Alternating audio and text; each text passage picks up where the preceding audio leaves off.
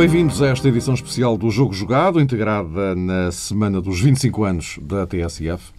E precisamente por isto, o programa de hoje é feito em moldes diferentes do habitual. Assim, além de ter comigo, como é hábito, Luís Freitas Lobo e João Rosado, tenho também um convidado com quem vamos conversar sobre futebol, naturalmente. Fernando Santos, selecionador da Grécia, um dos raríssimos casos de técnicos que treinaram os três grandes do futebol português, sendo campeão num deles, o célebre Penta do Futebol Clube do Porto. Pois bem, Fernando Santos está connosco. Antes de mais, eh, obrigado por estar presente neste ah, aniversário ah, da TSF. Uh, há aqui pouco tempo uh, li uh, algo seu que cito não posso ficar em casa sentado durante meses à espera de trabalhar apenas um fim de semana com os meus jogadores. Em 2014, depois do Mundial, aponta o seu regresso aos clubes. A experiência de selecionador valeu, aliás, ainda vale, ou é algo que gostaria de ter reservado para, para mais tarde? O timing foi o, o exato? Bem, em primeiro lugar, boa tarde. É um prazer estar aqui convosco, é, com o João e com o Luís. É, e, portanto, é, é sempre muito interessante estar com gente que fala futebol. Uhum. E para mim é das coisas que eu mais gosto de fazer. E, portanto, é algo que vai ser importante, certeza, esta hora. Uh, respondendo concretamente à pergunta, eu diria que foi. Era um momento importante em que eu uh, defini depois de 25 anos de carreira, mais de 25 anos de carreira, e no momento em que eu senti algum cansaço, uh, e quando surgiu esta hipótese de selecionador, achei que era na realidade uma experiência a fazer. Em primeiro lugar, por uma opção pessoal, de ser uma experiência que eu nunca tinha vivido e, portanto, gostava de, de ver como é que aconteciam as coisas uh, nesse patamar. E depois também, obviamente, que pesou muito ser a seleção da Grécia e eu entendia que tinha uma dívida não direi de gratidão, mas uma dívida, entre aspas, algo a fazer para o futebol grego, algo que eu, durante estes anos todos, sempre achei que, que tinha a obrigação, de, depois de ter passado lá estes anos, de deixar alguma marca em relação àquilo que eu achava e que durante estes anos fui lutando para que pudesse ser alterado no futebol grego, em relação à estrutura global do futebol grego. E, portanto, pareceu-me que a seleção seria o local uh, ideal para eu poder fazer isso. Tanto mais do que quando eu aceitei, aceitei-o com, com com dois compromissos, ou seja, eu pus duas, dois compromissos, duas questões importantes. Uma era que, por um lado, obviamente, eh, tentarmos estar presente em 2012, na fase final do Campeonato da Europa, porque isso era muito importante para a Grécia, dar continuidade, de alguma forma, às suas presenças na, nestas, na fase final destas grandes competições mas ao mesmo tempo apresentem um projeto, e esse seria uma das minhas, era uma das minhas condições, que era de reorganizar, não era reorganizar, era organizar a estrutura da Federação em termos daquilo no que diz respeito ao futebol, obviamente, não em relação àquilo que são as coordenadas da própria Federação, mas aquilo que dizia respeito ao futebol. E, portanto, a partir do momento que esse projeto foi aceito, eu entendi que, na realidade, eu podia então dar, para além daquilo que era a questão de conduzir a equipa à fase final do Campeonato da Europa, podia dar algo de mim ao futebol grego e deixar algo de mim no futebol grego. E, portanto, nesse sentido, foi uma experiência enriquecedora, foi uma experiência aliciante. Uh, numa primeira fase valeu muito também como experiência porque é completamente diferente. Eu só quando cheguei à, seleção é que percebi que na realidade o que é, porque é que se diz selecionador e não se diz treinador, não é? Foi aí que eu percebi. e percebi de tal maneira que lembro perfeitamente que eu, o primeiro, primeiro estágio que faço com a equipa uh, para a preparação do jogo, fiz um programa, quando os jogadores chegaram, tinha um programazinho fixado, com os treinos, treinos de manhã e tarde, Uh, tudo muito bem preparados, os treinos todos muito bem montados para preparar aquilo tudo. Bem, percebi que aquilo não funcionava nada, não é? Porque os jogadores não, não, não são de lá, vêm lá dos seus clubes, portanto não são propriamente nossos jogadores. As regras pesam um bocadinho, porque entretanto vêm de fora, alguns vêm de fora e até têm necessidade de ver a família por menos uma hora ou duas. Aí eu comecei a ver os jogadores uma reação menos positiva, e gente que eu conhecia bem, que trabalhou comigo muitos anos, não é? É, a maioria deles, já não percebiam muito bem o que é que acontecer ao segundo deles, mas pronto, eles como conhecem, conhecem o meu feitio, a minha maneira de ser, foram, foram só aguentando aquilo. É? Mas ao segundo dia já me começou a perguntar: Oh, mister, eh, a gente não pode ir ali tomar um cafezinho de 5 minutos? Eu disse: Tomar café onde? Ah, ali um cafezinho cá, aqui, meia horinha e tal. Mas o que é que é isso? Mas, então, mas isto a gente está em estágio, a gente não anda a tomar cafés, não é? Ah, mas era habitual e tal. Bem, claro que eu não, não abdiquei daquilo que eu levava como pensamento e quero dizer que o estágio correu horrivelmente mal mas horrivelmente mal. Aliás, logo no primeiro jogo as coisas se notaram, não é? E, portanto, eu, ao fim daquele estágio, a primeira coisa que fiz foi pensar cá para comigo, o que é que tu estás a fazer? Né? Pensa lá bem. Isto, na realidade, foi uma experiência muito positiva para mim, porque tive que olhar para o espelho e dizer assim, alguma coisa está errada, portanto, isto não funciona assim. O teu trabalho aqui não vai ser este, seguramente tem que ser outro tipo de trabalho. E, portanto, tive que mudar a agulha por outro sentido para perceber como é que, na realidade, o que é que o selecionador faz. E a primeira conclusão que cheguei é que treinador, pouco. Muito pouco. Obviamente que tem uma forma de jogar, obviamente que, que essencialmente a vai adaptar aos seus jogadores, ao contrário do que nós nos clubes, eh, alguns de nós, quando temos essa possibilidade, podemos criar a equipa um pouco à imagem daquilo que é nosso modelo, a nossa filosofia, a nossa maneira de pensar o jogo. Nas seleções isso está quase, não direi totalmente vedado, mas inicialmente quase completamente, porque há que fazer uma adaptação àquilo que é uh, os jogadores que nós reunimos.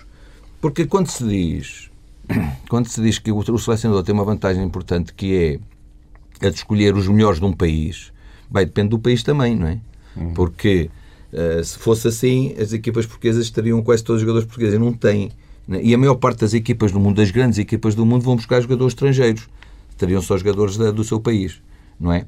Portanto, uh, é preciso ter alguma atenção porque nem sempre equivale, uh, nem sempre há correspondência em relação ao leque de opções que, que se tem em alguns países. Não é tão alargado quanto a gente possa dizer, bem, tenho que aqui, sem 100, com estas características, posso escolher aqueles que eu gosto para as minhas características. Bem, ali nós temos que nos basear, na realidade, nos melhores e nas características desses mesmos melhores.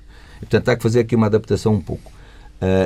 Tanto mais. E depois também o um, um nível de conforto, que é uma coisa interessante que eu também não percebia. Eu, o primeiro jogo que faço é um jogo particular com a Sérvia, e aí só tive um ou dois dias com os jogadores, e, na minha opinião, a Grécia padece de um problema há muitos anos, que é o problema de não ter extremos, extremos verdadeiros. Portanto, é um país, e mesmo os clubes têm muita dificuldade em jogar 4-3-3, para já não é um, um sistema base não interessa muito o sistema, mas não é nunca a base para o seu modelo 4-3-3, porque não tem, na realidade, flanqueadores, tem muita dificuldade. Por isso, jogadores como Vieirinha e outros jogadores deste género, quando chegam à Grécia, têm, fazem sempre furor, como Miralás fez, e fazem sempre muito furor, porque são jogadores com características que na Grécia não existem.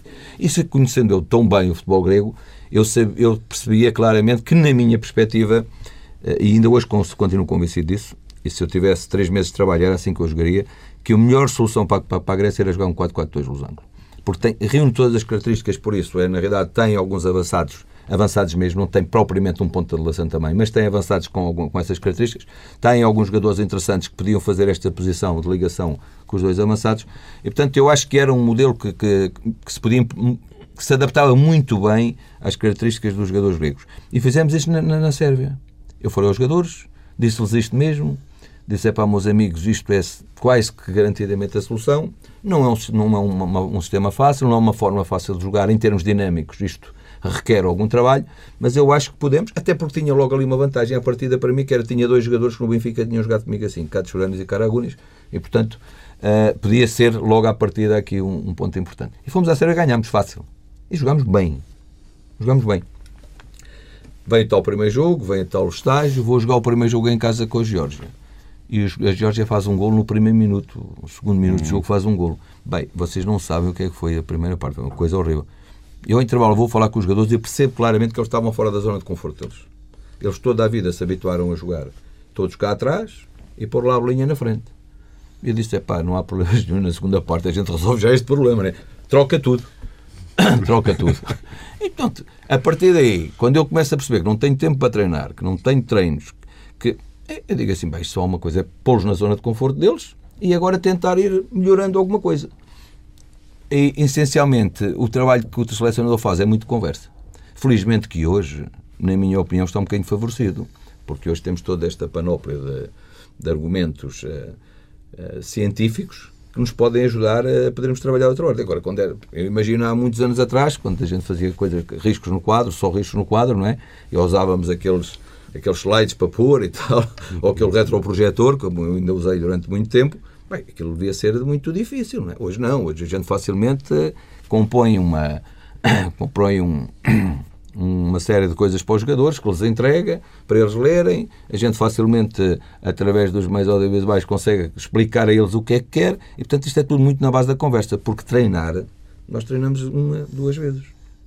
Uma, duas vezes. Eu vou treinar, eu vou jogar, é ao próximo leva... jogo Segunda-feira os jogadores chegam à tarde. A maior parte joga no domingo, não podem treinar. Na terça-feira não podemos fazer um treino muito apertado, portanto fazemos qualquer coisa. Na quarta-feira, então sim, é o dia que podemos treinar qualquer coisa, mas na sexta-feira vamos jogar. Portanto, no dia do antes do jogo, vamos ali para os aspectos estáticos de bolas, eh, das bolas paradas e ficamos muito limitados. E é não é? Que... Portanto, é completamente. E é, isso é, é claramente selecionador. É, claramente selecionador. É, é, outra coisa. Bom, meus caros, Luís, João, tem certamente muita coisa também por doutor Fernando Santos. Sim, claro. Em primeiro lugar, agradecer ao Fernando por ter, por ter respondido ao nosso convite e é um prazer tê-lo aqui para falar de futebol, porque é sempre uma pessoa fantástica para fazer e, sobretudo, pela, pela experiência que tem de tantos anos de futebol e ter atravessado várias, várias gerações de, de futebol e hoje conseguir distinguir bem tudo aquilo que são as várias épocas porque já, porque já passamos. E, portanto, eu, é, é, era a primeira pergunta que eu, que eu lhe fazia, o primeiro tema que, eu, que ele lançava. Mas pode-me tratar por tuas coisas uh, que, que, que, te fazia, pá, uh, que era o treinador português, não é? Uh, nós hoje, o treinador português hoje é algo que é uma marca já de qualidade no, no futebol, no mundo do futebol, não é? Nós temos na Europa vários exemplos, desde, claro, o Zé Mourinho, o Fernando Santos, o André Vilas Boas, referência de qualidade na Ásia, o próprio Henrique Calisto, uhum. grandes, grandes, grandes títulos já conseguiu lá, um, o Manuel em África, como é evidente. Uh, eu penso que nós tivemos sempre grandes jogadores ao, ao, longo dos tempos. E acho que também temos grandes treinadores. É? E, e, e, posso olhar até, até aos anos também 70, acho. mesmo acho. nos anos 70. Sim, sim. Agora, talvez se calhar não existisse uma dimensão tão, tão multicultural, digamos assim, por parte do, do nosso treinador, com esta capacidade de entender muito as várias vertentes de que o futebol é feito. Como agora tu falavas que chegaste à Grécia e entendeste primeiro o lado humano dos jogadores, eh, habituar ao, ao que eles queriam, entender os novos métodos, mas perceber até onde se podia ir e, e portanto, perceber verdadeiramente a cabeça dos, dos jogadores. Porque eu acho que nós temos hoje melhores equipas mas temos piores jogadores do que, do, do, do que antigamente. Isto, isto, isto, isto, na minha, na minha, na minha, na, na minha visão, não sei se, se entendes. Porque eu acho que já no, no, nos anos 70, por exemplo, eu acho que tínhamos grandes jogadores, claro, mas se calhar na média não tínhamos tão bons treinadores. Uh, em termos daquilo que era a média, de, de, digamos assim, tínhamos treinadores de referência, de top, tínhamos, mas depois faltava ali um pouco, um pouco a média. Não era tão linear. Exato, e mesmo em termos de metodologias sim, e tudo. Sim, sim, sim.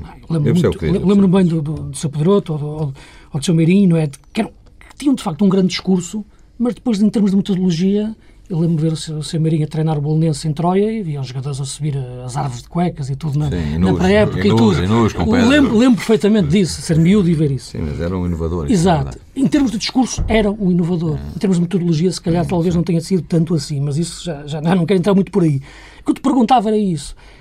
Em que momento é que tu entendes, neste percurso todo, e que tu seguiste de forma privilegiada, primeiro como jogador, depois como treinador, mas sobretudo como homem de futebol, entendes que há esta mudança de, no treinador português, na sua mentalidade, no seu entendimento em relação ao treino e ao jogo, que o torna agora uma marca de qualidade na, no mundo? Porque eu acho que é muito, muito para além do efeito Mourinho. Eu acho que é algo que está muito para além sim, disso. Sim, que que está nessa base. Acho que ele é foi o expoente máximo, foi o expoente forma, máximo, mas, mas é, está muito para além do é Zé e é começa antes do Zé, na minha exato, opinião. Exato, mas onde é que muda isto que agora se, se nota na, na qualidade dos E concordo em absoluto contigo, porque se olharmos a, em qualquer uma das décadas, não é preciso ser de 70 ou de 80, e olharmos a qualidade dos jogadores que havia em Portugal nessa altura, não fica a ver em nada, em nada, a qualidade do jogador atual, do jogador português, em nada Pensarmos nas gerações dos Humbertos Coelhos, ou logo das gerações a seguir, das que estiveram em França e que só conseguiam ir uma vez, João vez em quando. Humberto, Sim, os Carlos Manuel, fora, Alves, e muitas. Não paras. Se fores por aí, não paras, porque desde, desde que eu me lembro de, de jogar, e desde que eu me lembro,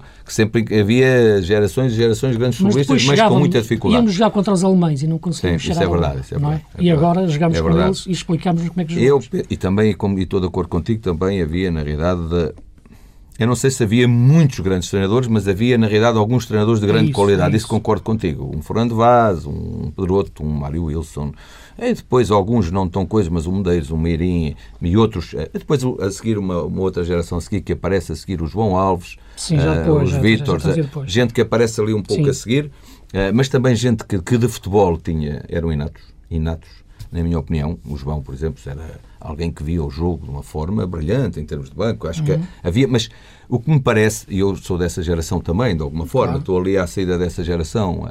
E, portanto, eu começo treinador, e eles ainda estão no apogeu, quase todos, tirando estes grandes homens que alguns tive o privilégio de ser treinado por eles, como o caso do Mário Wilson e outros, o que eu acho é que era, havia um pensamento muito que era só muito centrado na bola e no jogador. Ou seja, não é na bola e no jogador. Eu fui jogador, portanto, aquilo que eu uh, fazia e aprendi como jogador, percebes o que é que eu estou a dizer? Era passar uma experiência pessoal, era mais isto. Uh, e, portanto, isso criou, até se te lembras, na década, no fim da década de 80, princípio da década de 90, criou uma grande ficção uma grande frição entre os, entre os treinadores portugueses, uh, se podemos chamar assim, quando com Carlos Queiroz, quando aparece Carlos Queiroz, que por acaso uh, aparece a seguir a tratar no Estoril como adjunto do Mário Wilson, e portanto é o último, o último ano de carreira como jogador, praticamente é com, com Mário Wilson e Carlos Queiroz como treinador adjunto. Uh, aparece aqui uma grande clivagem entre os treinadores, que é duas escolas que, que se querem impor por um lado, uma escola que de, de, de, conhecimento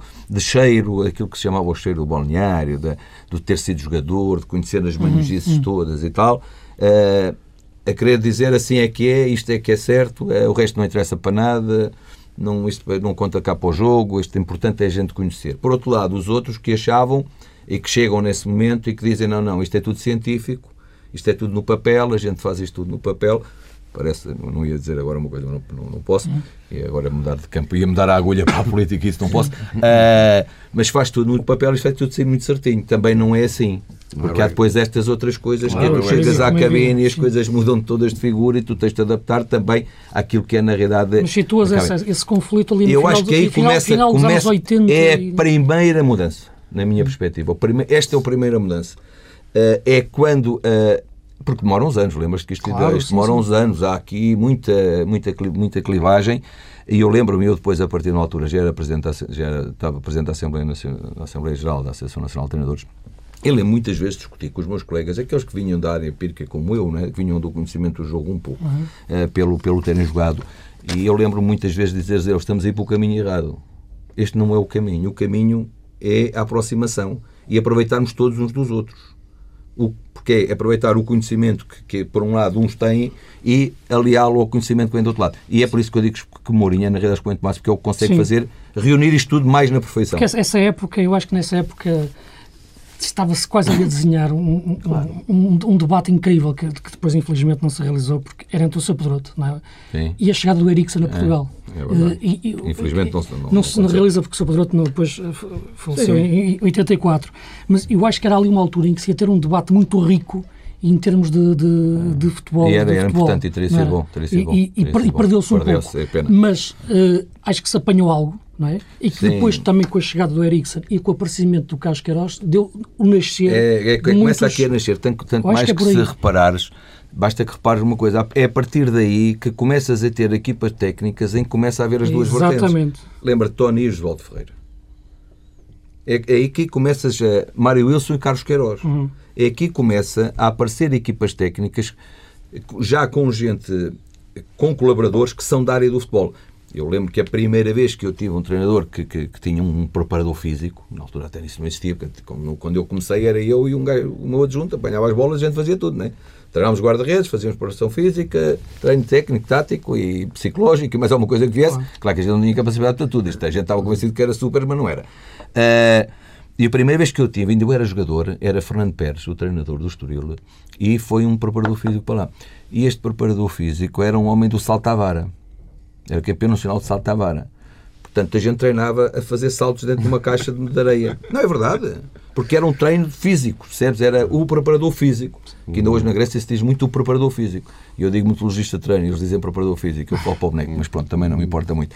Mas, e portanto, este foi um conceito que depois, quando com, com o Ericsson, quando chegam depois. eh, Ericsson é um momento muito importante do futebol português, é? Pois. Um momento muito importante. Mas depois com o Carlos Queiroz e daí para a frente, depois ainda há ali um momento outra vez de, de paragem, mas já não para mais. Isto é como ela entrou, agora depois é preciso é que isto comece a funcionar. Depois a classe média dos treinadores também claro, já cresce a esse claro, porque nível. Porque a classe é? média depois já vai crescendo aqui, vai Exato. crescendo a ver, vai crescendo a ouvir, vai crescendo a, a... E as equipas também depois E o português, o, treino, o, o, treino, o, português, não é só o treinador, o português por natureza tem muita facilidade em perceber este, algumas destas coisas e seguir por este caminho quando percebe que é por ali, não é? Quando percebe que é por ali é muito fácil. Na minha opinião, a única a única questão que eu ponho é que muitas vezes queremos ser fotocópias. Quer dizer, também às vezes queremos copiar demais. É Parece alguém é, que marca qualquer coisa, como quando apareceu o Ericsson, e toda a gente já quer ser um pouco Ericsson. Eu lembro-me que houve uma época em Portugal, não sei se lembras disso, mas apareceu uh, no Sporting um preparador físico muito famoso uh, da Jugoslávia, uh, como é que ele se chamava? Radizic. Radizic, Radizic. Sim. Que todos os dias fazia 20 minutos, a primeira coisa que fazia no treino era 20 minutos, eram voltas ao campo durante 20 minutos. Hum. E houve um período em que todos os treinadores faziam 20 minutos voltas ao campo. Não é? Quando o Hagan apareceu, subia bancadas. Eu ainda fui treinado, felizmente, felizmente, e digo felizmente, por alguma razão, porque foi o primeiro que me levou a perceber o que era seccionar treino, de alguma forma, de uma forma não como nós fazemos hoje, mas que de alguma forma fazia as coisas com alguma, alguma ordem, uh, mas subíamos bancadas, não é? Uhum. Toda a gente, todos os treinadores dessa época punham os jogadores a subir bancadas, quer dizer, Bem, até alguns miúdos, quer dizer, que era um absurdo, mas pronto.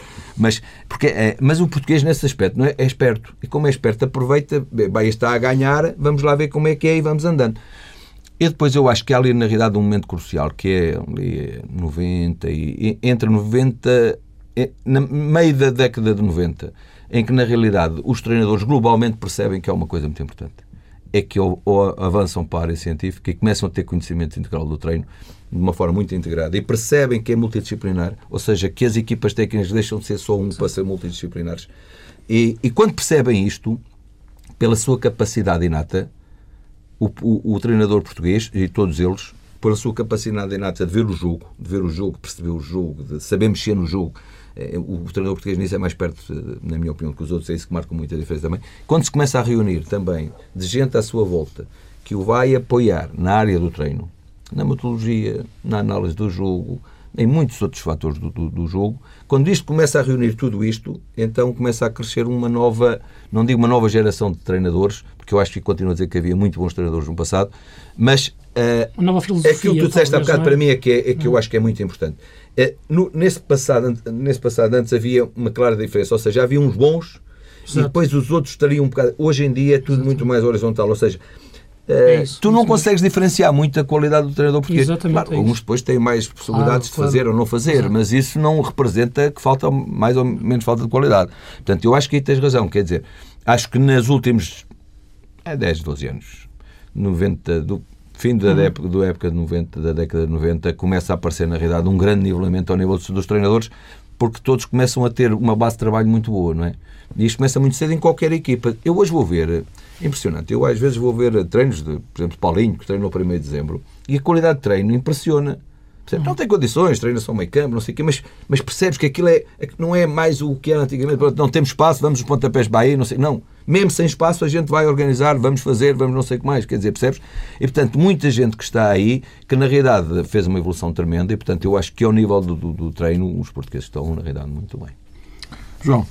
Em primeiro lugar, também gostaria de cumprimentar o Fernando Santos. É um prazer estar aqui consigo, com o Luís e com o Mário.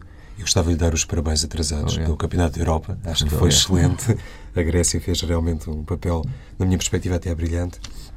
Mas há pouco, é quando respondia à questão original do Mário Fernando a propósito do seu futuro, eu acho que o Fernando Santos tem consciência, pela sua forma de estar, pela maneira como sempre se tem comportado, pela identidade que tem preservado ao longo dos tempos que é assim um treinador eh, unânime em Portugal.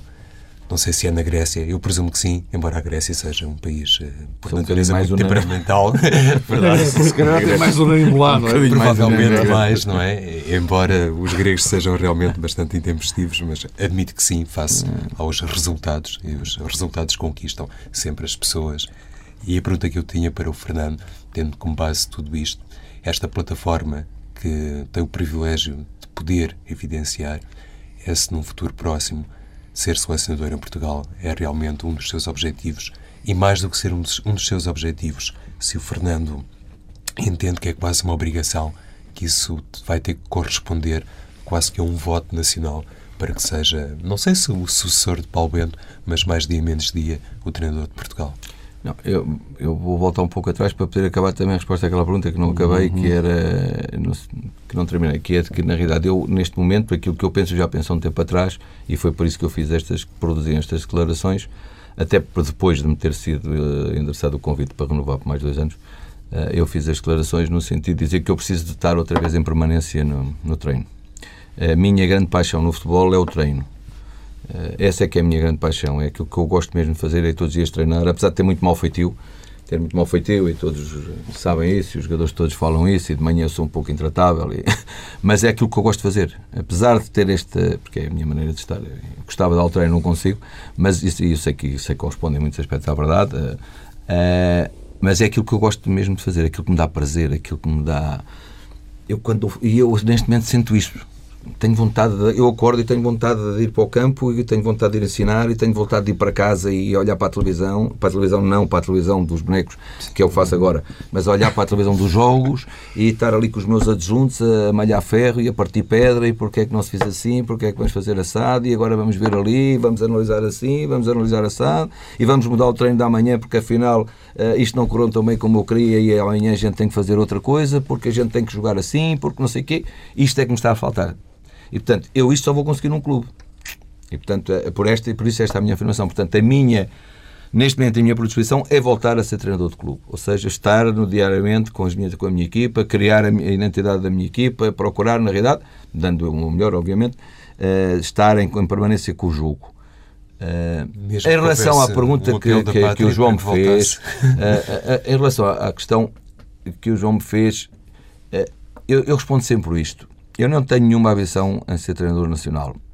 Eu uma vez respondi a uma pergunta que igual a que o João estás-me a fazer agora, a Céu Freitas, há muitos anos, eu era treinador do Amadora, eh, e ela um dia perguntou-me, o treinador ia sair, o selecionador ia sair, já não lembro quem era, mas e ela perguntou-me quem é que achas que devia ser selecionador? Eu disse eu. E foi um, assim, um bocado espanto, um espanto porque nos jornais diziam o Fernando Santos respondeu ele.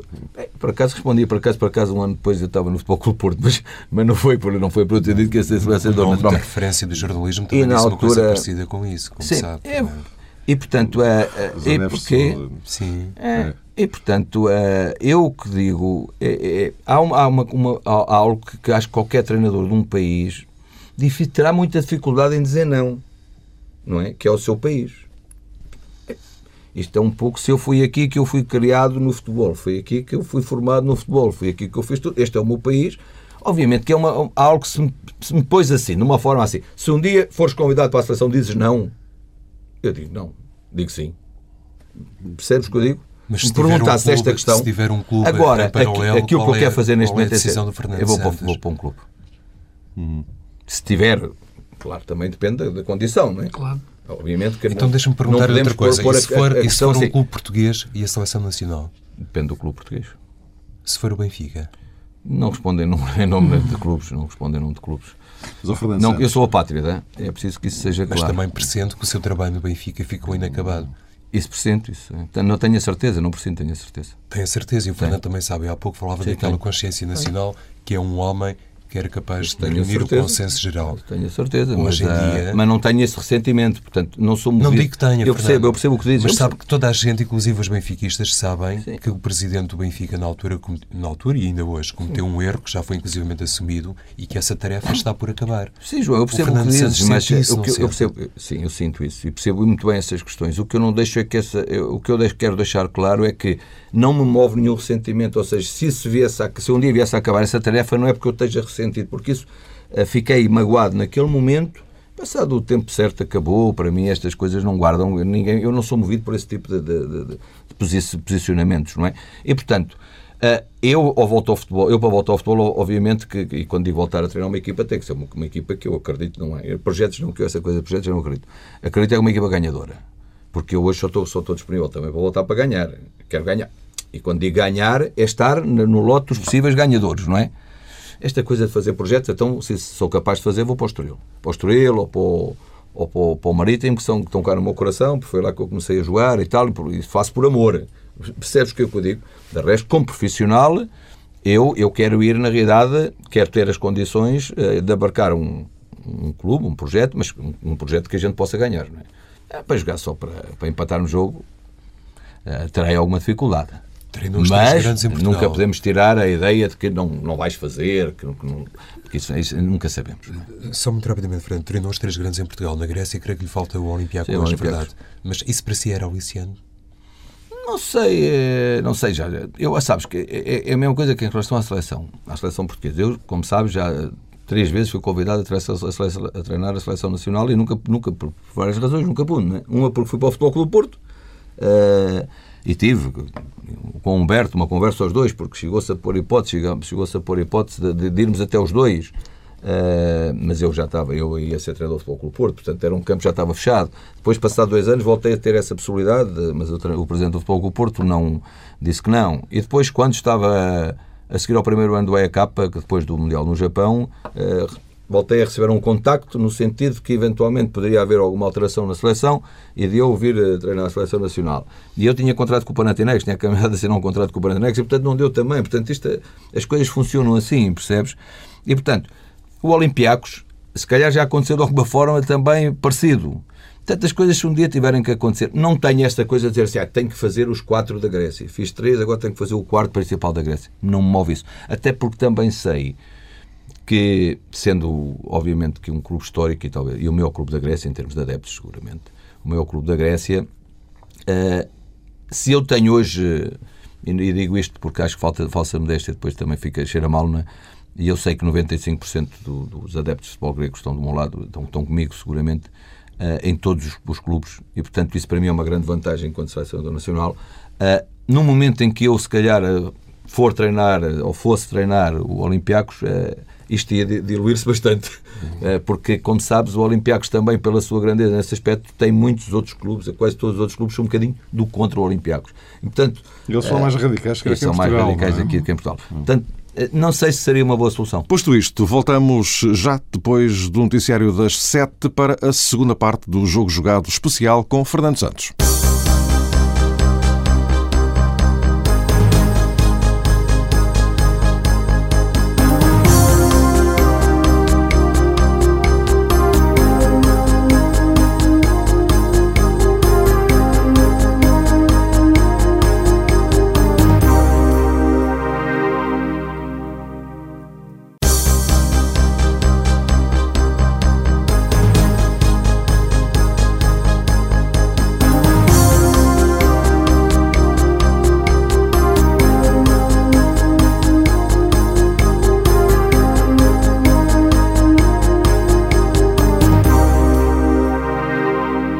Estamos de volta com o jogo jogado especial aniversário 25 anos da TSF. O nosso convidado é Fernando Santos. Vamos retomar a conversa. Eh, o Fernando Santos, do ponto de vista estritamente profissional, tem vivido dividido entre Portugal e a Grécia, mas em relação ao seu futuro, eh, equaciona avançar para, por exemplo, alguns dos principais campeonatos europeus. Obviamente. Uh, os campeonatos são. Eh, há sempre há os campeonatos que são claramente aliciantes. Inglaterra, Espanha, Itália são sempre campeonatos. Alemanha, uhum. obviamente que estes são campeonatos super aliciantes, não é? Para qualquer treinador. Para qualquer treinador. Eu penso que demorei um Sim, tempo a tomar algumas decisões já, na minha carreira. Já na sua cabeça pensou. Eu, mas eu acho que demorei um tempo a pensar na minha carreira, tive muito tempo ligado a. Mas tinha que ser assim, quer dizer, isto não, eu não me arrependo do que acontece, mas é quando eu olho para trás eu tive, se calhar, muito tempo a, ligado à, à, engenharia, no sentido que, que no, o futebol nunca foi para mim, era uma coisa séria, uma coisa profissional, mas nunca foi para mim um, um fim em si. Quer dizer, para mim, eu sempre pensei que, que, o meu fim, entre aspas, profissional seria a engenharia. Quer dizer, o futebol acabou por acontecer um pouco por acaso. Parecendo que não, o que é que aconteceu? Aconteceu também aquilo que aconteceu, olha, aos portugueses durante muitos anos, aos jogadores portugueses, aquela grande geração de jogadores portugueses, que era ter dificuldade de ver a chaminé longe, não é? Tive sempre alguma dificuldade. Eu já, quando fui para o Porto, tive um bocadinho de dificuldade de ver a, a chaminé que ficou cá para trás. Portanto, esta coisa que nós temos um bocadinho dos portugueses, não é? Tem este, e, que, e que a nossa geração ainda tem mais, não é? que era um bocadinho da saudade, do afastamento, do não sei o quê. Eu, naquela altura, para mim, era um bocadinho. É, vou deixar os meus filhos. Eu, quando olho hoje, eu digo assim: tenho um que está no Brasil, que vai viver para Singapura daqui a 15 dias, tenho outra que vive na Madeira, eu estou na Grécia e a minha está em Lisboa. Olha, olha que coisa é esta ao fim destes anos todos, como o mundo é. E todos hoje estamos na mesma, estamos bem, não deixamos de ser família, mas havia este conceito. E eu acho que, que, que perdi algum tempo aí eh, que podia ter aproveitado de outra maneira, se não, não, não aproveitei na altura porque também é quando é digo, estas coisas na vida nunca são como nós queremos ou como nós pensamos que se calhar tentamos projetar, não é? Eu quando estava na Grécia depois do Olimp, do, do, do, do ECAP e quando vou para o Panathinaikos, estava naquela claramente de avançar para uma para uma carreira exterior, completamente exterior e surgiu-me até um ou dois convites de, do Génova, por exemplo, nessa altura, do Nápoles, Uh, já há um, há um tempo atrás, até foi para lá o Zagorakis, acho eu, só que, entretanto, eu fui convidado para o Sporting. E o Sporting é, sei lá, é sempre muito aliciante, não é? Um grande clube português, muito aliciante. Quando eu volto para lá, sou convidado para o Benfica. Quer dizer, vou dizer não ao Benfica? Não vou. E, portanto, isto acaba a ficar um bocadinho assim, não é? E, portanto, mas se me perguntas, a pergunta era no sentido se havia campeonatos aliciantes, claramente. Claramente. E eu, a, a experimentar, gostava, obviamente, de experimentar um desses, desses campeonatos. Uhum. Agora, não é fácil, a gente sabe, porque hoje em dia são, movem-se muitas claro. coisas por trás disso. Claro, claro. claro sim, exatamente. Ah, os dados e eu, eu tenho um problema, eu tenho um problema que é, problema entre aspas, não tenho um problema, graças a Deus, problemas eram outros. Mas eu nunca tive na minha, eu sempre gerei a minha carreira. Exato, Portanto, eu percebo que isso é um erro também, foi um dos outros erros que eu cometi. Havia outra coisa que eu mudava se fosse para trás, porque eu nunca tive nada contra os agentes, ou nunca, não é contra as pessoas, não, nunca tive nada disso, antes do contrário. Mas sempre foi assim, sempre calhou a ser a gerir a minha carreira. Eu nunca tive nenhum agente, nunca, nunca tive ninguém que que, que fosse que me encontrasse clube. Sim, isso no num, futebol hoje em dia e, portanto, faz, faz muita diferença. E eu durante muito, isso eu sei que isso faz muita diferença. Eu, durante nas oportunidades, tempo, não, no, claro, não claro. depois na competência, não, claro, é evidente. Não, obviamente que isso é competência, ou tens ou não tens. Mas nas oportunidades estou, faz a diferença. Claro, percebeste o que eu disse, eu não estou a confundir, claro, eu não sou daquelas pessoas que dizem isso, não, é nunca me irás ouvir e sabes bem, conheces-me bem, que eu nunca, nunca não penso isso, a pensar no sentido que eles vão para ali porque têm alguém por trás. Eles vão para lá porque são competentes. Essa coisa de que se não forem competentes não vão para lá nenhum. Portanto, obviamente, mas que é verdade que, que, que, que o gestor, que, que, os empresários são muito importantes porque fazem um trabalho que tu não fazes, que tu não te vais oferecer, não é? Evidente. É obviamente que são. E eu, claro. eu durante muito tempo tive dificuldade em perceber. E até quando me aconselharam, já há muitos anos atrás, me diziam, Fernando, faz e tal, eu, eu, eu nunca me quis comprometer por uma razão muito simples. Tinha muita dificuldade em estar numa equipa. Eu tinha, eu pessoalmente, eu percebo que era um, um bocadinho. Uh, não faz nenhum sentido, se calhar. Por outro lado, pode fazer, mas pode-se perfeitamente também ser, manter a, a, mesma seriedade. Percebes o que é que eu digo? Sim, uma equipa ter gente com 4 ou 5 jogadores. E não é isso, ter, depois ter 3 ou 4 ou 5 jogadores. Quer dizer, eu isso, eu estou a falar há 15 anos atrás. Sim, sim. Achei sempre que isto era um mau princípio. Percebes? Achava um mau princípio. E como achava um mau princípio, nas mãos, nunca quis dar nas claro. mãos de ninguém, acabei por não ir. E depois, quando não fui, não fui, não fui. E depois, hum. pronto, e depois acabas por ir. Já agora, falando, falando em clubes, e, e pegando só aqui naquilo que o João referia, que perguntou-te se sentias que o trabalho tinha ficado inacabado no Benfica. É verdade, eu acho que em termos de equipa ficou inacabado, é evidente. Alguém que, que faz o primeiro jogo do campeonato claro. e sai, é evidente Sim, que fica claro. inacabado. Agora, onde eu sinto que o trabalho tinha ficado mesmo inacabado, em termos de clube, que é uma, uma super dimensão até, é no Sporting. E o Sporting é hoje, que é um projeto que ainda está inacabado. E já saíste lá há vários anos, por lá já passaram um saco de treinadores entretanto, e de presidentes e diretores esportivos, e só o Peira que não muda, o Paulinho que continua lá sempre. É e hoje o Sporting continua um clube inacabado. E continua, e continua um clube inacabado enquanto conceito de clube, sim, sim. Eh, de se reinventar. É um clube que continua a ter uma formação fantástica, que depois não sabe o que fazer para integrar na equipa principal. E agora eu sinceramente olho o Josualdo a treinar e, e, acho que ele está na melhor fase da carreira dele. Nunca o vi uhum. tão contente como agora. Porque está a lançar os miúdos à academia, está a treiná-los e está a meter também ao mesmo tempo os jogadores já mais veteranos, mas está a tentar recuperá-los, mas está a lançar miúdos e ele, ele sente-se bem nisto. Sim, Nunca o vi tão contente a sentir-se treinador uhum. como nos últimos tempos. Mas o Sporting continua sem se reinventar, a entender como é que deve fazer esta passagem da formação, como é que deves aproveitar a formação. E ao mesmo tempo, que ninguém vive só da formação, mas um clube que a tem de forma tão rica como o Sporting tem que aproveitar de forma inteligente esse transfer para a equipa principal e depois também, claro, uma prospeção inteligente. Mas é isso que te pergunto, quer dizer, não sentes que ali é que está o trabalho inacabado, o clube inacabado, isso não seria ali verdadeiramente o grande desafio que era há três Ferraris no nosso, no nosso, no nosso futebol, há o Benfica, o Porto e o Sporting. depois há bons carros de rally, sem dúvida nenhuma, mas os Ferraris estão ali os três. Dois estão a andar bem, Benfica e Porto. Há outro que está sem pneus, sem motor e sem piloto. Não te parece que ali é que era o grande desafio e continuo a achar que ali é que pode estar verdadeiramente fazer algo de novo dentro do, do futebol português? Sim, isso é verdade, porque é um clube com condições fantásticas. Fantásticas, em todos os níveis. Não só como tem, com, com a sua grandeza e também ao nível do treino. Então, nessa altura, era um clube muito diferente dos outros, para melhor. Hum. Hoje, os outros dois grandes clubes portugueses também têm alto nível de condições de trabalho, mas nessa altura, claramente, o Sporting tinha melhores condições. Eh, o Sporting é um clube eh, inacabado e vai continuar a ser enquanto não conseguir definir claramente qual é o caminho. Porque tem duas correntes. Olha um bocadinho como há bocado falámos em relação aos treinadores, não é? Há a corrente da academia e a corrente que quer ganhar. E, portanto, não conseguem juntar estas mas duas essas coisas são, não são incompatíveis. Não são incompatíveis. Pois é isso. Não são incompatíveis, mas têm que ser preparadas, muito claro, bem preparadas é e, e, lançadas em terreno como deve ser. Exato. Não é? Eu acho que quando, quando quis fazer de alguma forma isso, uh, foi por meados de dezembro, comecei a ter os meus primeiros problemas no Sporting. Foi quando, uh, de alguma forma, procurei ajudar no sentido de fazendo esse aproveitamento, porque era muito importante fazer o aproveitamento da academia, ao mesmo tempo tornar o, o, também o futebol do Sporting, em termos estruturais, altamente profissionalizado. Uh, profissionalizado no sentido de organização, de, de, estrutura, de orgânica, não em termos de, das pessoas que eram altamente competentes. Claro. E, e, as pessoas que trabalharam comigo nessa altura uh, eram gente de grande capacidade. E, portanto, não, está, não é está em causa, mas a estrutura do Sporting tem este problema, em termos da orgânica, da da, da forma como funciona, percebes? Percebo perfeitamente. Uh, nós todos sabemos porque é que, que, na realidade há um clube que, que, que, avançou mais rápido que outros. Tem a ver com isto. Não é porque é mais ou menos profissional, não é porque é maior ou menor, é porque, na realidade, em termos da sua orgânica, em termos da sua capacidade. Mas é diferente, a realidade de Porto é diferente. Parece que é esse clube que te querias referir mais diretamente.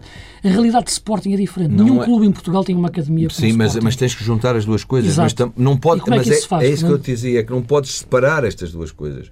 E o, a guerra, claro. esta é que é a guerra. A guerra é conseguir juntar estas uhum. duas vertentes. Juntá-las, dizer assim, estas duas vão concorrer para o mesmo eixo.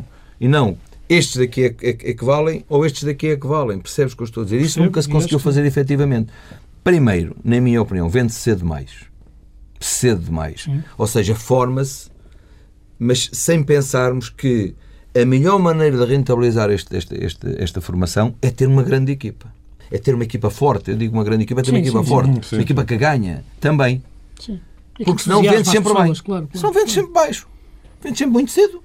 Repara que o Sporting sempre vende aos 20 anos, 21, 22. Menos. Ou menos. Ser miúdos de júniores para o Barcelona eu, quando cheguei, agora, agora. Eu quando cheguei, Sim. saiu o Quaresma na primeira semana, sai Cristiano ao fim de 3 mas, esse, semanas. Mas esses são... são, são, são está, bem, mas, quando, mas é estes... o mas K este, e o IE de júniores para o Barça B. A seguir saíram uma série deles. É, a seguir vão este uma série deles. Claro, mas mesmo Cristiano e, e, e, e Quaresma, que, que, na realidade, pronto, nós sabemos a qualidade deles, Sim. mas se têm ficado mais um ou dois anos no Sporting, cara, tinham sido vendidos por meio. Sim.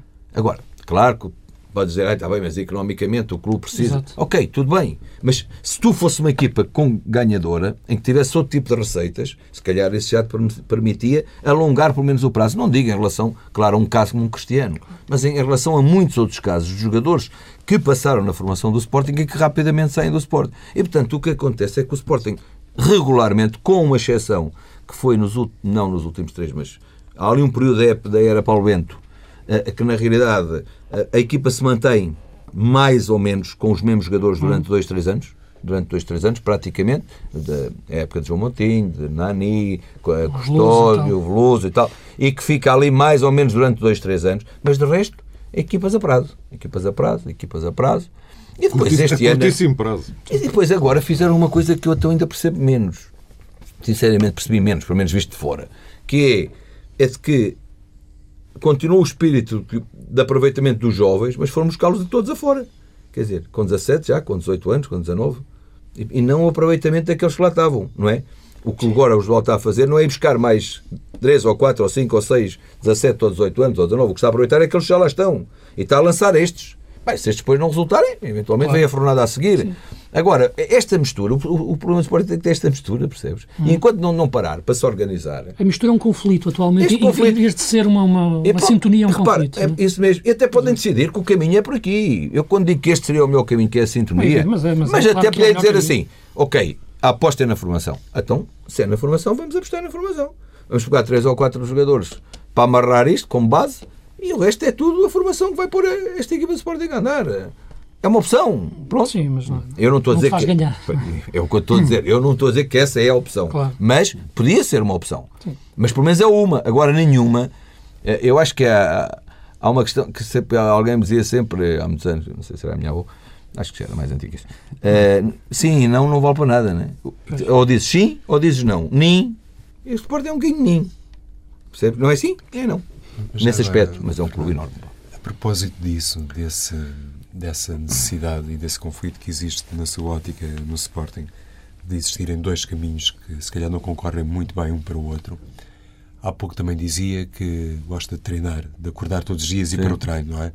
De ser treinador, não tanto a selecionador. Sim, sim.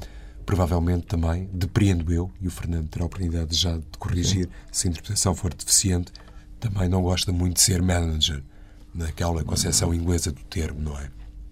E então como é que um treinador com essa característica que tem, com essa visão ampla a propósito da gestão do departamento de futebol, consegue, com as devidas aspas, casar-se com outros elementos que têm outras funções, que têm, do ponto de vista até do, da hierarquia de um clube, se calhar um poder primeiro para estabelecer um caminho para o futebol. E a seguir vem o treinador.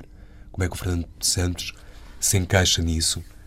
E como é que no futuro poderá encaixar-se num clube que tem uma pessoa que traça a filosofia e depois tem um treinador como o Fernando Santos. Qual é o caminho perfeito aqui, uma vez que não gosta de ser manager? Tenho, tenho alguma dificuldade. Esse tem sido, se calhar, sempre um dos meus problemas. Com, uma, com exceção de quando quem, quem, quem traça também eh, depois a seguir delega total responsabilidade e autonomia naqueles a quem, a quem diz quem dirige é o presidente, não é? É isto que disseste, claramente. O, o, o, presidente do clube é quem diz como é que as coisas funcionam. O clube vai neste sentido ou quer ir neste sentido, não é? O treinador aceita. O eh, presidente ou uma figura de segunda não, linha, eu, digamos sim, tá assim? eu, quando digo o presidente é para pormos isto de uma forma mais simples. Sim. A administração, o presidente, eh, pronto, é nesta figura de, de conceito como tu disseste. Quando, na realidade, ao treinador, neste caso, eh, eu depois de aceitar, me der de carta branca e ninguém pode ninguém interfere no meu trabalho. Aliás, isso é uma condição que eu ponho sempre nos meus contratos. Uhum. Independentemente Sim, daquilo não, ninguém vai, vai quem joga, quem não joga, quem não sei quê, quem não sei o que mais, como é que se treina, como é que não se treina, é um assunto que é meu. E portanto, quando alguém aceita isso e me julga por isso, é. Sim, mas eu acho que o João está a falar mais também na política de contratações, não é? Sim, ah, é Pensei, tá, pensei que estávamos a falar, eh, peço desculpa. Não, não, não. É também era por aqui. É, mas, também, mas, mas também, também, já percebi. É, é, já estou, era em dois campos, dois não, campos. O Fernando pode ter carta branca. Não, não, mas, mas eu já percebi. Não, não, não, não, não, já percebi o que já, já percebi onde chegaste, já percebi onde chegaste. Mas eu estava a pensar noutra vertente, estava a pensar só na relação de trabalho. Já percebi onde é que quer chegar. Até que o Fernando já teve uma experiência. Eu já sei, eu já desagradável. Em termos de matriz para o futebol. Sim, agora já estou a perceber, eh, peço desculpa, mas estava a ver só numa vertente daquilo que me perguntaste. Exatamente. Eh, Bem, isso na realidade é difícil, é difícil, mas aí tu tens de ajustar. E aí o treinador, eh, obviamente que quando o treinador. Eu acho que o treinador tem também esta prerrogativa sempre quer dizer sim ou não um convite, não é? Mas às vezes é surpreendido, não é? Mas tem esta prerrogativa. Agora, o que é surpresa é quando, por exemplo, tu trabalhas durante dois meses a preparar uma época eh, num, numa pré-condição e depois, quando inicias a época, aquilo não corresponde a nada, não é? E tu tens uh, aquela excelente tirada que eu tenho, é por isso que eu digo que tenho uma relação, dizer que isso vai ser um pesadelo se me acontecer, não é? E depois sei que assinei a minha sentença naquela hora, não é? Não é? Foi o que aconteceu. Porque quando tu estás dois meses a trabalhar, tu sabes, ok, o clube tem estas condições. E, portanto, tu concordas com elas e dizes assim, eu com estas condições posso ganhar. Com estas condições eu posso ganhar. Tenho este budget, eu preciso disto e disto e disto eu consigo encontrar jogadores dentro deste budget para, na minha, na minha opinião, construir uma equipa ganhadora.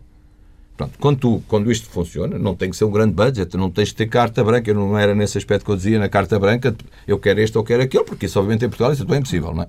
não é? Obviamente, o conceito não é este. Mas quando tu sabes do budget, tu, tu obviamente, se tens noção, dizes assim: pá, eu com este budget posso ganhar, eh, com este budget eh, não sei, bem, com este não ganho mesmo. Claro, e eu tenho a prerrogativa de dizer desculpa, eu não quero. Agora, se eu aceito, se eu aceito Claro que a partir desse momento eu estou, tenho que estar totalmente solidário com, com aquilo que é o projeto, não é? Onde eu queria chegar, Fernando? Era, era uma questão que muitas vezes, inclusive pela voz do Luís, debatemos aqui muito nos programas, que tem a ver com o seguinte. Há pouco falávamos da evolução dos treinadores Sim. e dos jogadores, não é?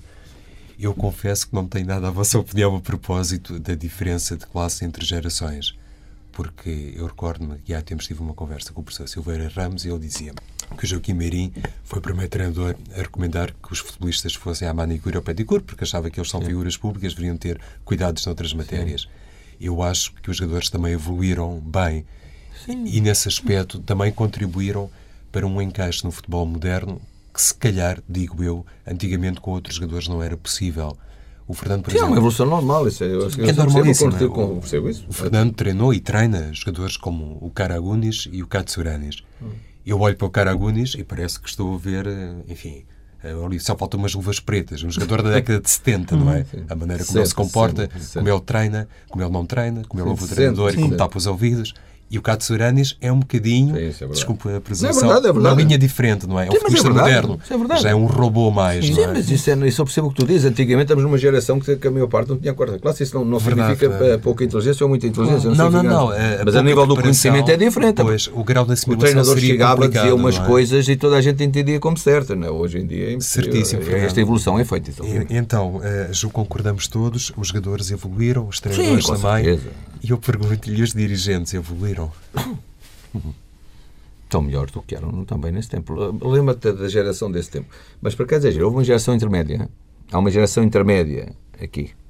Mas há, há, há uma geração de gente ligada ao futebol, quando eu chego ao futebol, mas, por acaso, uma boa geração nesse tempo.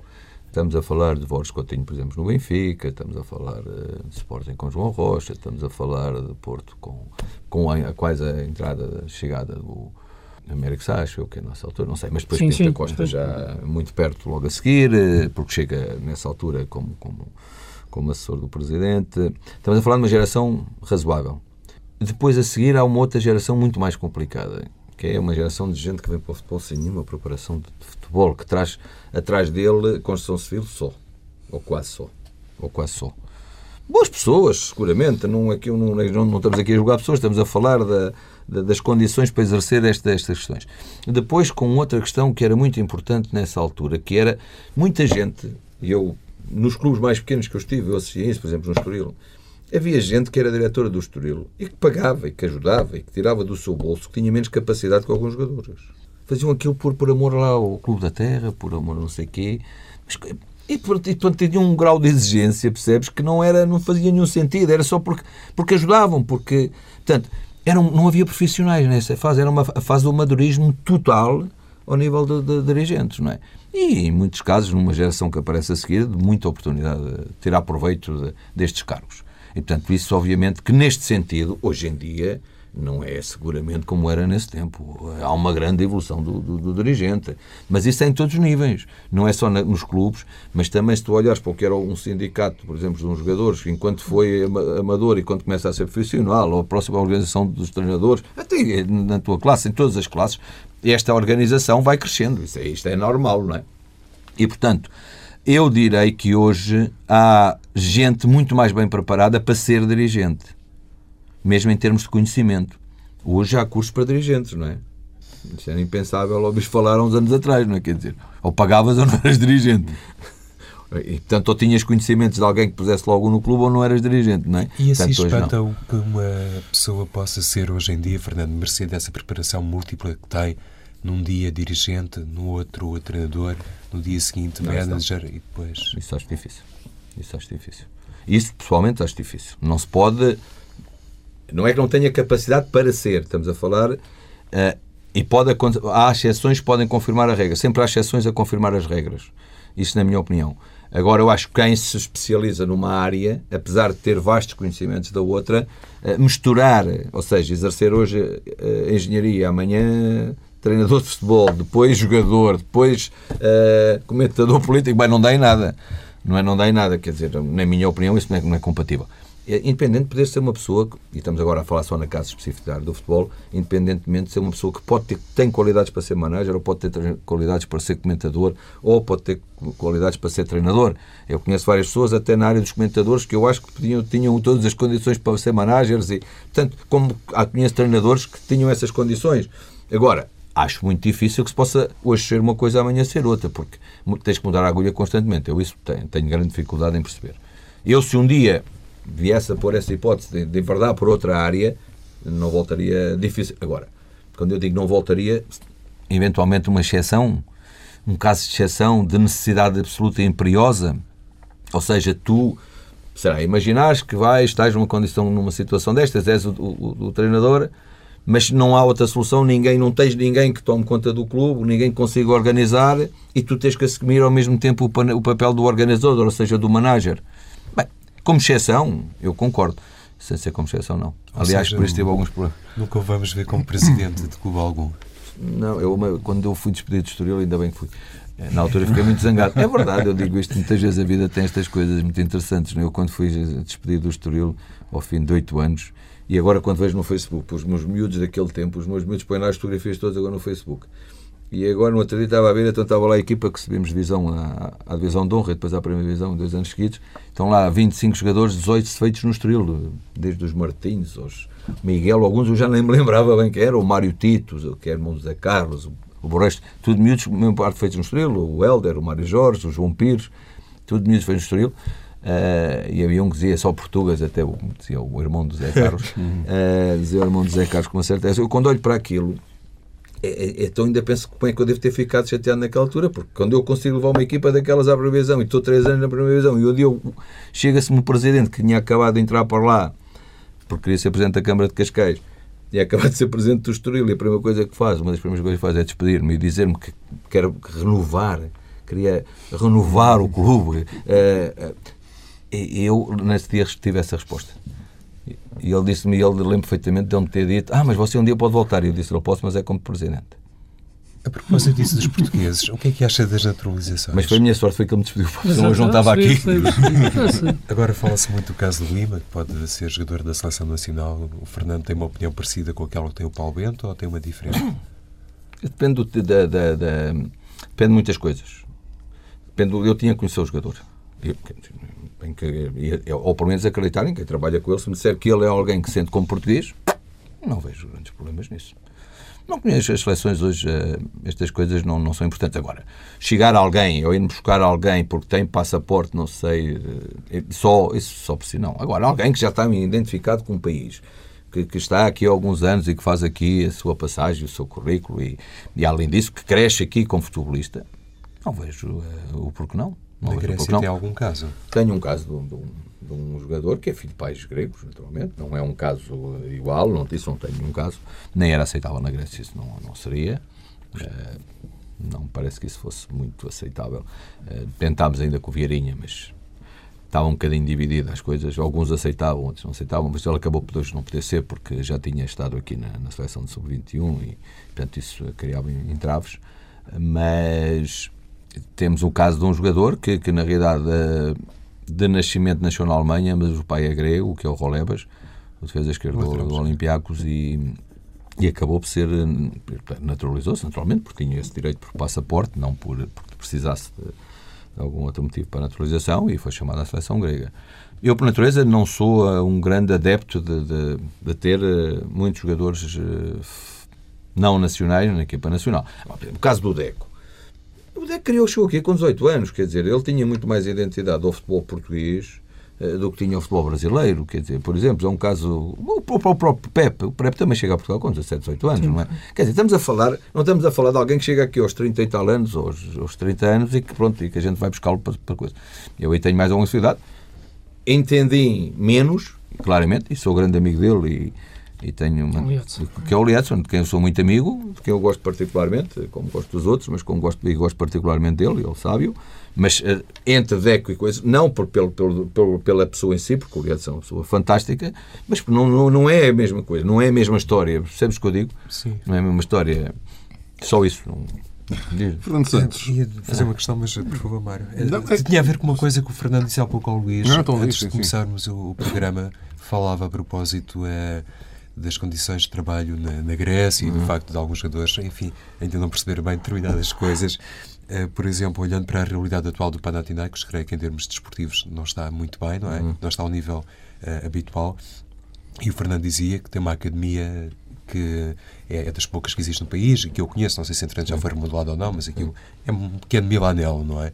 Um bocadinho calcado daí. Mas o, o que eu lhe pergunto é: Panathinaikos está fora da luta pelo título. É uma realidade transversal a muitos países europeus. O que é que o Fernando pensa sobre isto? Das coisas estarem muito desequilibradas em Portugal, dois clubes a lutar pelo título, em Espanha, acontece isso na Grécia, acontece também noutros países, eh, enfim, Inglaterra um bocadinho diferente.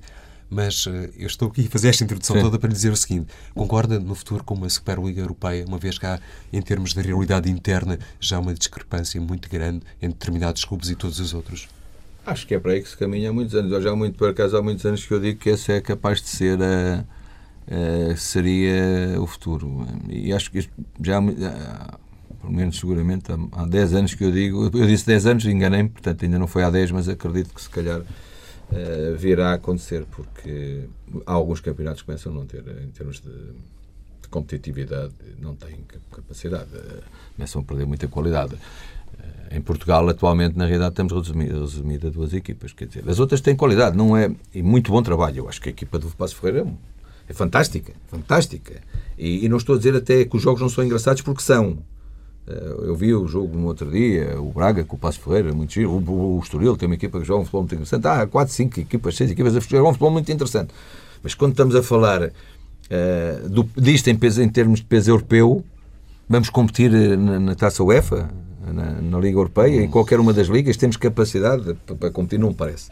Portanto, resumido a duas equipas. A Grécia está resumida a uma.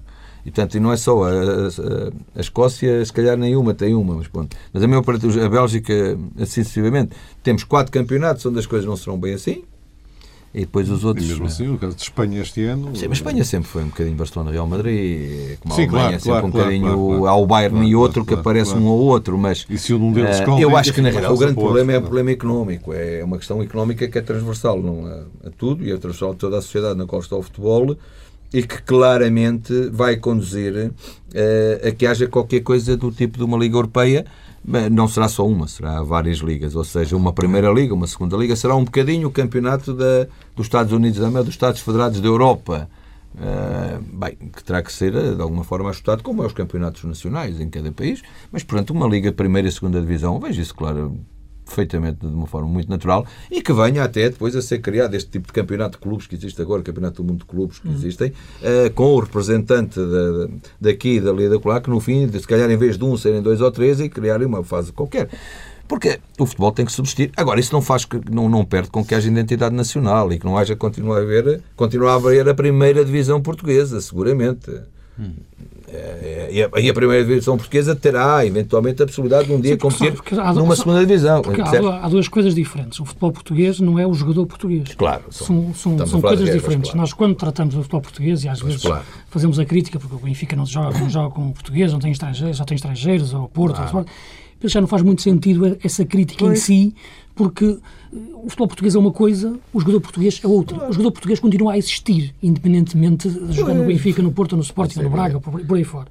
Nós temos de tratar mais é de, de, do, do, futebol português em termos daquilo de, de modelo de negócio, em termos de, da exposição, da, da, da, exposição e da nossa dimensão da nossa da nossa liga, do nosso campeonato e, perceber porque é que há jogos com, com claro. 700 pessoas e tudo, isso é uma coisa, isso é o futebol português em si uh, e a organização. Outra coisa é o jogador português. Sim, esse não se vai perder. E no jogador português, onde entra também o critério de, de, de, de, seleção e daquilo que eu acho que é o, o jogador de elite, digamos Sim, assim. As seleções continuam a existir. jogar na, na seleção. as coisas são é? compatíveis. É, ok, mas eh, até que ponto as duas coisas depois a certo, a certo ponto não percebo, chocam. eu sei, eu percebo. Eu percebo acabam, que por impedir, isto é, a forma como está o futebol português impede o que crescimento do, do, do, do jogador português. Porque, eh, pegando um pouco aquilo que referíamos dos jogadores, tal jogadores dos anos 70, que tu há pouco referi, eu, eu penso que existiam lá grandes jogadores na mesma altura, João, repara. Só que Ah, não, indiscutível. Exato, só é, aquilo que eu dizia, como é que o Oliveira, o, o, o Alves, o Humberto Mané, Coelho, para mim, sim, mas estes três para mim foram os melhores que eu vi jogar desde sempre. Eu acho que o Oliveira, o. Alves e o Humberto, eu acho que o Chalana, já, já, já atingiu o nível, já saltou, já foi lá para fora, mas o Oliveira. Eh, o, Alves também atingiu algum nível do Paris Saint-Germain, mas sobretudo o Oliveira, por exemplo, não é? e ele próprio o reconhece, não é? eram jogadores fantásticos, só que muitas vezes também não tinham a tal moldura de profissionalismo, de mentalidade, que os Claro, treinadores também, isso lhe, é um que que os treinadores também lhe também. podiam dar Claro. para os jogadores serem. Por isso é que eu bati tanto na tecla do, do jogador. E chegamos a este ponto, e eu acho que os jogadores continuam a precisar dos treinadores para, na tal formação, tornarem-se grandes jogadores no, no, no futuro, jogadores de elite, jogadores de, de seleção. E eu acho que nós conseguimos fazer tal, esse, esse bom trabalho na tal altura, voltando ao princípio da nossa conversa, em que tu disseste que o treinador português emergiu e deu bases a esses jogadores, e agora deixámos de o conseguir fazer. Porque eu não consigo detectar exatamente agora o nascer novamente de, uma, de uma geração de eu elite este é um que tu consigas verdadeiramente colocar. Eu sou um crente do jogador português, como também, Eu como, também, como, eu como diz também. o João. Mas uma coisa é o também, jogador mas, português eh, de nível médio-alto, mas a- outra coisa é o jogador português que tu vês ah, mais tarde a jogar no Real Madrid, no. Barça, por, por, aí, por, por aí fora. E, essa, e essa questão é que neste momento me, me, me dizes. Eu é preocupa pela mais. não- primeira vez, desculpa interromper, mas eu Força. pela primeira vez eh, estou a olhar e a pensar assim quem vai ser a próxima geração. Neste momento não, não é tão palpável como era há meia dúzia de anos atrás. Como é, há meia dúzia de anos atrás já estavam projetados alguns jogadores para a seleção portuguesa, Montinhos, eh, Velosos. Hoje, hoje eh, eu, eu também não estou cá, e, portanto estou a falar um bocadinho de cor. Mas preocupa-me um bocadinho que eu não esteja a começar, não esteja já a ouvir, preocupa-me um bocadinho que eu não esteja já a ouvir eh, o, o António, o Joaquim, o Manel. Percebes? Diz-me uma coisa, eu ao Fausto percebo o Fernando, que os dois estão só a para fazer uma dizer, pergunta ao mas, Fernando Sal, eh, que pode, pode ir ao encontro disto, que também tem a ver muito com a formação. Tu és mais a favor de detectar ou de formar um especialista numa posição ou meter na cabeça de um jogador desde os 18 anos que ele tem que ser um polivalente que tem que jogar em três posições? Não, acho que, é- eu acho que, que a formação deve apontar na especialização. Em primeiro lugar, tendo como ponto de apoio, tendo como, como ponto de apoio, na realidade, a polivalência no- nas zonas eh, limítrofes. Sim, não é? claro. Percebes? Sim. Mas tem que apontar para a especialização. Se não há especialização, como é que vamos lá? Sim, eu acho que sim. É a pergunta Isso em que tudo na vida, só polivalentes não serve. Isto é como nas Mas é que se faz empresas. muito isso. Só para dizer uma coisa a propósito do que ambos disseram sobre isso, da- do facto, o Luís tem muito essa opinião que o Fernando também corrobora, digamos assim, de que há realmente uma crise de geração, digamos assim, toca talentos, não é? Talentos ímpares, para ficarmos mais Dos que venham aí Sim, também. dos não é? pois. do- do- do- dos novos eh, talentos. Mas eu pergunto, Fernando Santos, a, a tarefa do treinador não é um bocadinho na linha contrária de poder fazer um aproveitamento do coletivo, independentemente Sim, sim, daquilo que resulta do brilho Sim, individual sim, de cada sim. um. E há uma coisa que Sim, eu eu normalmente utilizo sempre a minha defesa, depois não tenho imaginação para mais e vou sempre buscar aquele exemplo que tem a ver com a declaração do Gullit, não é? Quando ele dizia que o Saki queria que ele fizesse tanta coisa em campo que ele já não sabia jogar futebol. E então, eu pergunto, qual é de facto, digamos que a área mestra para o Sim, treinador? mas eu eu percebo o que tu estás a dizer, João. Porque e às percebo vezes- e concordo contigo. Ti- Lá está, sempre tivemos grandes talentos e às vezes depois. Não, o- isso eu, eu percebo e concordo em absoluto, não era. eu, eu concordo em absoluto contigo. Porque esse é, esse é que é o papel do treinador. Sim. É, é pegar, não é? que quando não há talento é que ele é importante. Porque quando há muito, é- o trabalho dele é fácil, não é? é Ou não? Eu, eu posso falar por mim. Sim, eu posso falar por mim, porque eu tenho uma seleção, dá mais estou à frente de uma seleção que não tenho. Eu já, eu já passei por tudo, desde ter grandes talentos a ter eh, praticamente nada. E eu acho que eu já fiz trabalhos que me encheram muito mais como treinador. Eu estava há bocado a ouvir o, o- ele a falar, o Luís a falar, a falar do Josual e da alegria que ele deu. Eu vou dizer, eu tive trabalhos que me deram uma alegria tão grande, tão grande, que é pegar na realidade em equipazinhas de nada e chegar ao fim e a dizer assim, se o gajo não tem marcado aquele penalti eu tinha sido campeão, quer dizer, com equipazinhas de nada. Percebes o que é que eu digo? Isso é que dá gozo ao treinador, quer dizer, Obviamente, agora todos nós queremos ganhar e depois isto é uma certa frustração, isto é tudo muito bonito. Mas percebem em absoluto contigo, o papel fundamental do treinador é, perante este cenário que, que, que- que é- neste momento se põe à nossa vista, que é não há tanto talento individual, não, não, não vejo, não te vejo, sinceramente, mas é continuar a ter uma seleção portuguesa que capaz de competir a, alto nível e continuar a estar presente na- nas competições finais. Ah, isso seguramente, estou completamente de acordo. Isso é trabalho do treinador Preferia e ter, do um, selecionador. preferia ter um ou um Ninis? Neste caso, preferia ter um bocado de chorantes. Pois, lá está. não por acaso. E não tem muitos franqueadores na Grécia, não é? Pois. Sim, mas é. É coisa rara. Infelizmente, já fiz tudo para que ele pudesse vir para cima, mas não é fácil. Acredito que sim. Fernando Santos, eh, gostamos muito de o ter connosco. É um prazer estar com amigos. Eh, muito obrigado pela sua presença. Eh, Felicidades para a caminhada para o Open Mundial. Espero não ser precisos mais 25 anos para termos aqui de novo para, para conversarmos. Um grande abraço. Tá, um abraço grande. Até para a semana. Tá, muito obrigado.